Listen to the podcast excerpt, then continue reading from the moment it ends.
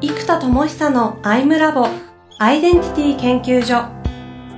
私は何者なのかそれは人類にとっての永遠のテーマ。15年の歳月をかけ開発された統合された究極の私と出会える技術アイミング。不確実性の時代を生きる次世代リーダーのためにアイデンティティの本質について語り尽くします。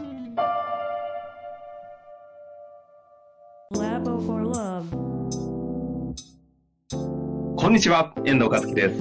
生田智久のアイムラボアイデンティティ研究所。生田さん本日もよろしくお願いいたします。はい、よろしくお願いします。さあ、今日もやってまいりますと思いますが、よろしくお願いします。はい、お願いいたします。前回ですね、あの、アイデンティティイノベーション、アイデンタリーイノベーション理論、こう16類型を話した上で、久々のあの、アイデリング結構長く3、40分やったんですけど、うんうん、で、そこからこうキーワード的にいろいろ出た中で、こう20代とかの若手とかがキーワードになりそうだな、みたいな。で、弟子とかいう言葉が出てきて、うん、もうかれこれ実は1ヶ月経ちまして、うん、うん。この1ヶ月どうでしたか？そうですね。まあ、そこの流れでいくと、はい、20代の弟子っていう、まあ、ちょっと弟子っていう言葉もね、なんか、弟子と師匠みたいな、なんか、こう、なんだろうな、世代的にちょっとネガティブな上下関係みたいなのを感じるんですけど、まあ、一回それは置いといて、置いといて、まあ、はい、技術の弟子、あの、うん、生徒じゃなくてもっと濃いっていうニュアンスの弟子っていう感覚で見たときに、えっ、ー、と、まずこの前言ってたセンスがいい若者の彼にセッションやってもらった人たちから、ええー、ややったんですね。やってもらった人たちからもすごい好評だったんですよね。へえ。まあまあ、そりゃそうだろうなと思ってるんですけど、うんうんうん。なんかまずそこの、まず彼という、なんかこういうちょっと、ロジックな喋り方あれですけど、まあ、一つのサンプルとしたときに、ちょっと思考プロセスでいくと、サンプルとしてまだ1なんですけど、うん、1なんだけど、やっぱ可能性あるなっていうのは、改めて、むちゃむちゃ感じましたと。はい、はい。で、実は、その後飛び立ての研修にも来てもらったんですよ、あの、文科省の国家プロジェクト。うん、うん、うん。で、そこで、また学生たちと話したときに、うん。いやね、うん、なんかこれもご縁だなと思ったんですけど、ちょうどびっくりするぐらい、はい、ど真ん中の子がたまたま2人いて で、1人は開発者としてセンスがむちゃくちゃいい、なんか文化人類学とかやってる若者で、で、もう1人は、この心理学を大学院とかまで行ってるっつったかな。で、やってる女の子。うんで、その子はね、傾聴力のセンスが雰囲気からエネルギーからむちゃくちゃいいわけですよ。うん。で、そっちの開発向きの彼は、なんだろうな、俯瞰力と深いところを全部見るような力もすごく高くて、はい、はい。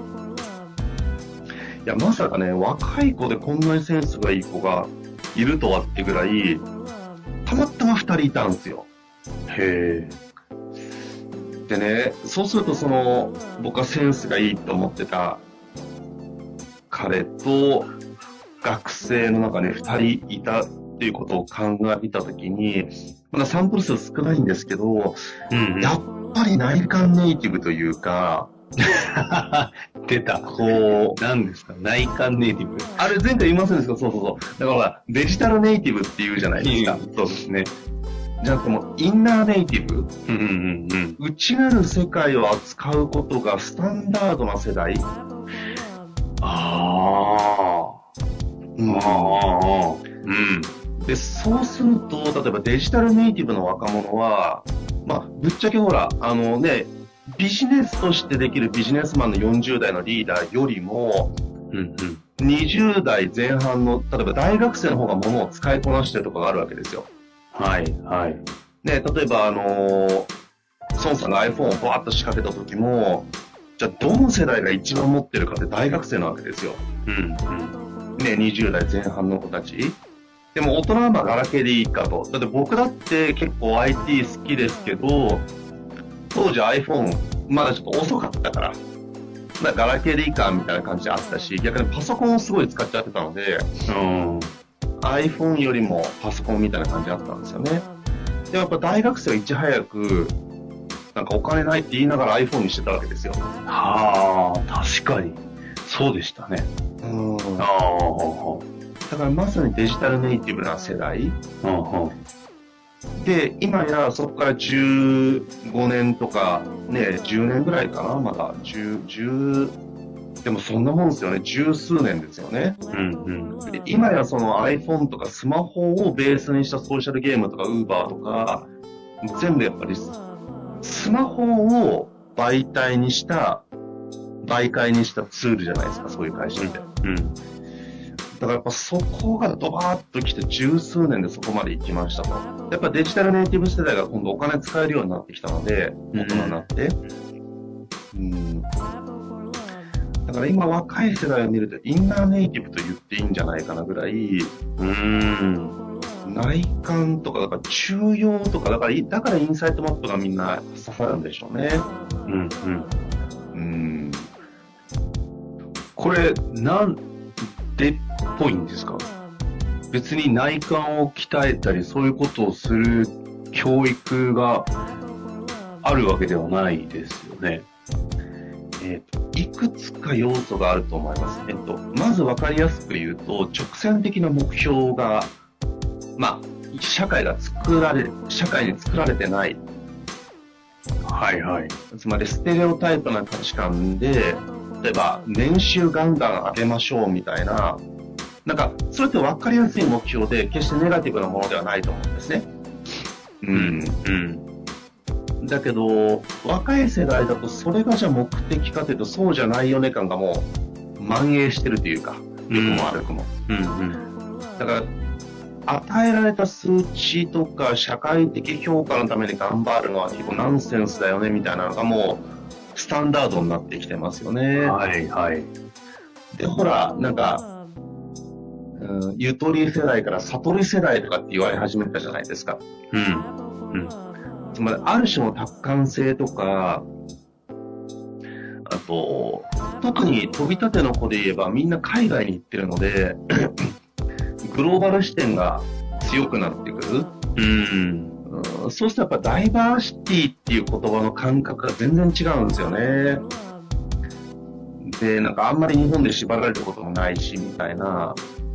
ああ、ある種ダイバーシティネイティブですね。そうそうそう、いや、本当にね。だから、で、いろんな多様な価値観に触れた結果、要はステレオタイプな一個の答えがこれだが分かれば、ではどうするかっていう行動と能力の話に入るわけじゃないですか。うんうん。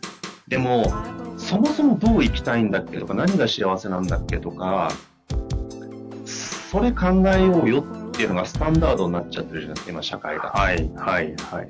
そうですね。確かに。大人もそう言うし。うんうん。だから、まあ、いいか悪いかは置いといて、分かりやすい目標が社会が、社会にないので、分かりやすく目指せないから、考えるしかない。うんうん。ので、やっぱりインナーネイティブがしやすいですね。で、あとこれも鶏卵ではあるんですけど、はい。いつも言うストーリー、世の中に広がってるストーリーと、えー人々の思想の流れがリンクするってよく言うじゃないですか。うんうんうんで、そうした時にですね、日本のアニメとかエンターテインメントの内観とかインナーの深さが深いなと。うん。うん。例えば昔で言えば、僕ちょっと最近のアニメが全くわからないし、昔で言えばで、今から言おうとするエヴァンゲリオンもみちゃんと見てないからよくわかんないですけど、要は、精神的な描写？まあ感情の描写とかよりももう精神世界の描写みたいなことが、スタンダードじゃないですか。うんうんうん。そのなんか内面のことをすごく扱いますよね。ああ。うーん。まあ、いろいろ要素あるでしょうけど、うんまあ社会の目標もないし、触れてるエンターテインメントもね、深いところやるし、うんうん。その辺が大きい気がしますね。ああ。うんそんな飛び立てに、その彼、うん。ちょ今名前言いそうになりましたけど、あの、彼を連れて行って、インナーネイティブ、内観ネイティブ的な大学院のその心理学系のことを開発できる事務学でしたっけ？文化人類学かの方とかをに、こう、いるなとあって、で、どんな感じなんですか？で、ここは、結局今、自分でも提供しまくってるアイデンタリーカンパニーっていうコンセプトで言ったときに、究極発明家としてフォーカスすべきことは何か、うん。コンセプトは何かと。だから、長屋の梅酒だったら、梅酒という商品に、商品っていうか、梅酒、まあ商品ですね。そこにフォーカスじゃないですか。はい。で、僕の場合は扱ってるのが結構ね、その人類の進化とか言っちゃってるから、ターゲットを絞るのが若干難しいとか正直あるんですよね。うん。うん。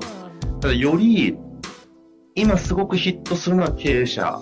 特にやっぱ1億以上の会社、最最低でも。で、やっぱ数十億、数百億のとかもアウトプット出やすいですから、あのーは一個あるなと。で、まあ、ターゲットで絞るのもありですし、とにかくフォーカスなんですよね。うん。うん。うんインパクトのためには。じゃあ、フォーカスが何なんだってことをひたすら考えてたときに、今そういう若者と出会ったことも含めていくと、うーんこれはね、ちょっとまだ難しいんですけど、どうも、やっぱりあの、高ブーストサイクルって呼んでいる、そのサイクラシーモデルを作って、ちょっと抽象的なところから言っちゃってすいませんね。うんうん大体そうなっちゃう。あの、自己統合のアンチテーゼが突き抜けた子が浮いちゃうとか、子で突き抜けた結果、チームワークが取りづらいっていう現象が起きるんですよ。はい。はい。あの、特にまあナレッジワーカーに多くって、まあね、僕もそのうちの一人ですけど、一人で数千万とか一億近くいっちゃう人たちが、今もう続出してるわけですよ。うん。そうすると、組みづらいんですよね。お互い何千万やっちゃってるし、自分のプロジェクトに巻き込んだら、いや、本当だったら時間単価この人10万だよなとか思っちゃうと、なんか、その、頼みづらいし、いや、分かち合おうと思った時に結構多く分かち合わなきゃいけないとなる。で、そうするとこう、ゼロから一緒にやるのが難しいじゃないですか。はい。はい。でそうすると、どちらかが頑張って形を作ったものに仕事をお願いするみたいな形になるんですよ。だから結局みんな孤軍奮闘じゃないけど、自分で突き抜けて、仕事作って仕事を振る、高単価で。そうなってしまうので、うん。うん。じゃあその流れをどうやって統合するか。っていうことで、こう、サイクラシーモデルっていう、だから、僕の意識で言うと、自己統合はもうやり方とか一通り全部もう形ができてきたので、次の統合された自己が循環する世界っていうのが鍵だなと。うん。うん。したときに、一番抽象概念で言うと今までのアイニングとか自己統合っていう話からサイクラシーっていう概念にだんだん移り始めている。はい。はい。この自立分散型循環組織と呼んでるサイクラシーってものがまだ机上の空論なので、これからまたアイミングのように10年ぐらいかけて作っていくものだと思ってるんですが、そっちが入ってきてます。で、20代の若者たちのインナーネイティブな可能性を見たときに、発明家としてフォーカスする部分が、やっぱ弟子作り。もっと言うと、やっぱり自分が直接提供しない方向どんどん。だから、発明家として、僕は直接今アイデンタリーカンパニーやったりとか、えっと、セッションやったりするのは、エキスパートとしての力をもっと上げていくのと、うん数をこなしていくとやっぱどんどん洗練されてくるんですよね、毎回毎回。うん。だからうん。だからその目的のためには自分自身がひたすらやりますと。うん。だからもっと弟子作りにフォーカスしていく。で、弟子とかシステムとかオンラインの仕組みとか映像とかやっぱり発明がフォーカスですよね。はい。で、今までは、えーっと、ツールとシステムを作ってたわけですよ。で、そこに対して、やっぱ、人の弟子をもっと本格的に育てるうん。うん。というのが一個ですね。うん、ここはやっぱ改めてそこだなって。うん。うん、それはやっぱりその現実的にそういう、まさに内観ネイティブみたいな子たちを見たのもある種こう確信に変わりっていう感じなんですか？そうですね。ちょっとまだサンプル数が少ないですけど、いや、肌感で感じてたことが、その証明としてのご縁が、言ってた直後のね、この間に出てくるっていうのも、ご縁じゃないですか。そうですよね。そういう流れも考えると、まあ、まず間違いないな、的な確信が自分の中で生まれてきましたね。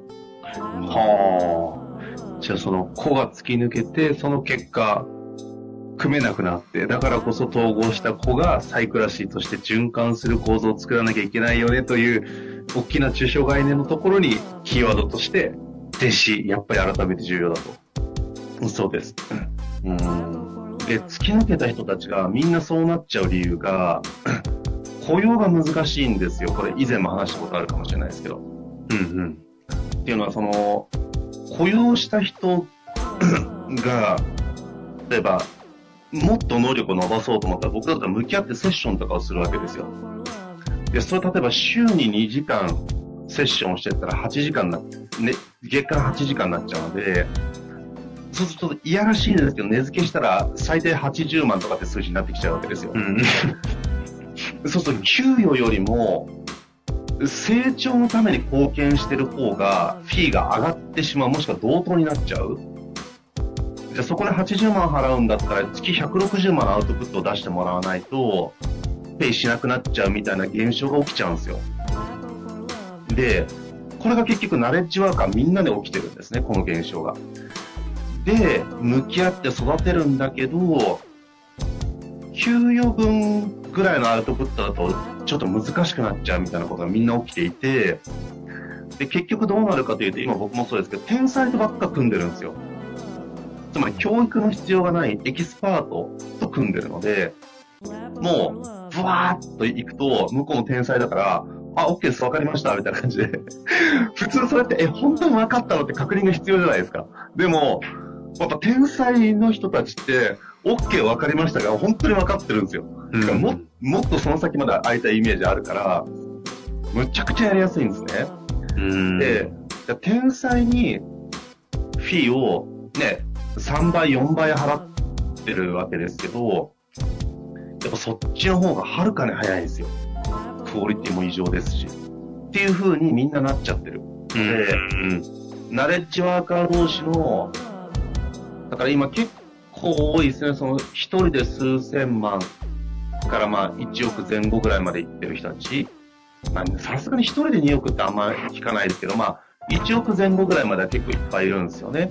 なんで、そういう人同士で少数でチーム組んで、あとはプロフェッショナルな法人と組んで、プロジェクトを回すみたいなパターンが増えてるので、うん。みんなここで組織を作れない問題にぶつかっていて、でも昔みたいなデッチ方向みたいなのやると、今ってブラックだとかって言われちゃうじゃないですか。なんかやりがい搾取だとか言われちゃう。うん。うんし、やっぱりちょっと労働基準法的な確かに微妙じゃないですか。うん。うん。ってなると、なんか、ナレッジワーカーってナレッジそのものが商品？だから、八百屋さんだったら、果物が商品じゃないですか、野菜とか。ナレッジそのものが商品なので、それを教え込んで、まあ、業界あるあるなんですけど、学びました、ありがとうございますって、2、3年で独立して、競合みたいになっちゃってるパターンが多いですよね、みんな。うん。でみんなっていうとあれなんだけど、まあでもみんなそれを経験して、なんかもうこんなに育てたのにみたいな感じが出るわけですよ。ここを解決しないと、結局、突き抜けた子が、なんかある種雲の上で浮いちゃってる。で、連携できないから大きいことができない。ので、うん、だから一人で数千万で終わっちゃう。うん。うんこれ次にちょっとつなげていきたいところなんですけど、うん、こういうこの突き抜けた子が、天才同士が集まって雲の上で組むという分には、子としては、まあ、資金で言うなら潤っているし、子ではですね、はい。マネジメントもない、ある種、かなり自由な状態で組める通通のある種の仲間みたいなのがいて、うん、まあこれはこれでいいじゃんっていう話もありそうな感じ、人、人によってはあると思うんですけど、うん、うん、その中において生田さんは、ちょっと次のテーマとしてちょっと行きたいところですけど、ど、どこに課題感を感じ、まあ、人類の進化って言ったらそれまでなのかなと思いながら、そのあたりをどう捉えてるんですか？えー、っと、新しい組織の形だと思うんですよね。人は一人では大したことできないわけですよ。うん。で、僕だって食べてるものや買ってるものほとんどは誰かが作ってくれてるものですから、やっぱ組織化しないと大きなことができない。まあ今組織化しなくてもできてしまうっていう側面があるんですけどね、いろんな仕組みを使うので。ただ、人と人がもっと循環する組織形態として新たな働き方が必要です。で、僕もそうなんだけど、特にナレッジワーカーの人たちが抜けちゃったので、あの、いや、僕は抜けてないんだけどね、まだ大変すぎて。僕は、これからです。今、投資が多すぎるから、あれですけど、あの、うん、だから、それがちゃんと社会として統合する仕組みが必要です。で、これ僕個人もそうなんですけど、やっぱ人を育てるというか、組織で近いところで育てる仕組みがナレッジワーカーの周りに必要なんですよね。うんうんうん。スペシャリストのそばに。ただこれがなかなか難しい。で、僕の場合やっぱり弟子として、まあ来年からメタマースクールみたいな仕組みもそうですけど、うん、やっぱり次の時代は各社がスクールを持っていたり、教育の民主化というか、オープン、オープンソースである必要はないかもしれないけども、オープンソースも含めて、教育的なオープンソース的な要素多いきいですよね。心理学とか哲学なんか別にみんな自由にいっぱい使いますから。うんうんうん、やっぱそこにもっと人の知が爆発する仕組みが必要で、うん、で、やっぱそのための教育システム。で、僕の場合は1個は弟子。で、特にインナーネイティブな若者。意外だから20代フォーカス、フォーカスまでいかなくて20代は相当可能性があるなと改めて思いました。うんうんうんうん、だから多くの場合、ナレッジワーカーは、えっと、組織としての人との関わり方が逆にすっごい難しくなっちゃってるんですね。はい、はい、はい。なのでやっぱそこの課題を、みんな多分弟子が欲しいとか育てたいけどやりづらい。学びました、ありがとうございますになっちゃうパターンがもうほとんど。うんうん。うん。ねみんないやらしいこと言わないけど、それ学び代請求したら多分何千万だよとか、いやいや、ほんと冗談じゃなくなっちゃうんですよ。ので、非常にやりづらい。お互い。みたいな現象を解決しなきゃいけない、次の仕組みとして。で、僕自身もそうなので、やっぱ弟子の取り方、育て方、みたいなテーマですね。うん。ということですね。次回は、弟子の取り方、作り方？うん。まあ、生田さんならでは中ですけどね。はい。そのあたりちょっとお話しいただきたいなと思います。はい。というわけで、今日はこのあたりに終わりたいなと思います。ありがとうございました。はい、ありがとうございます。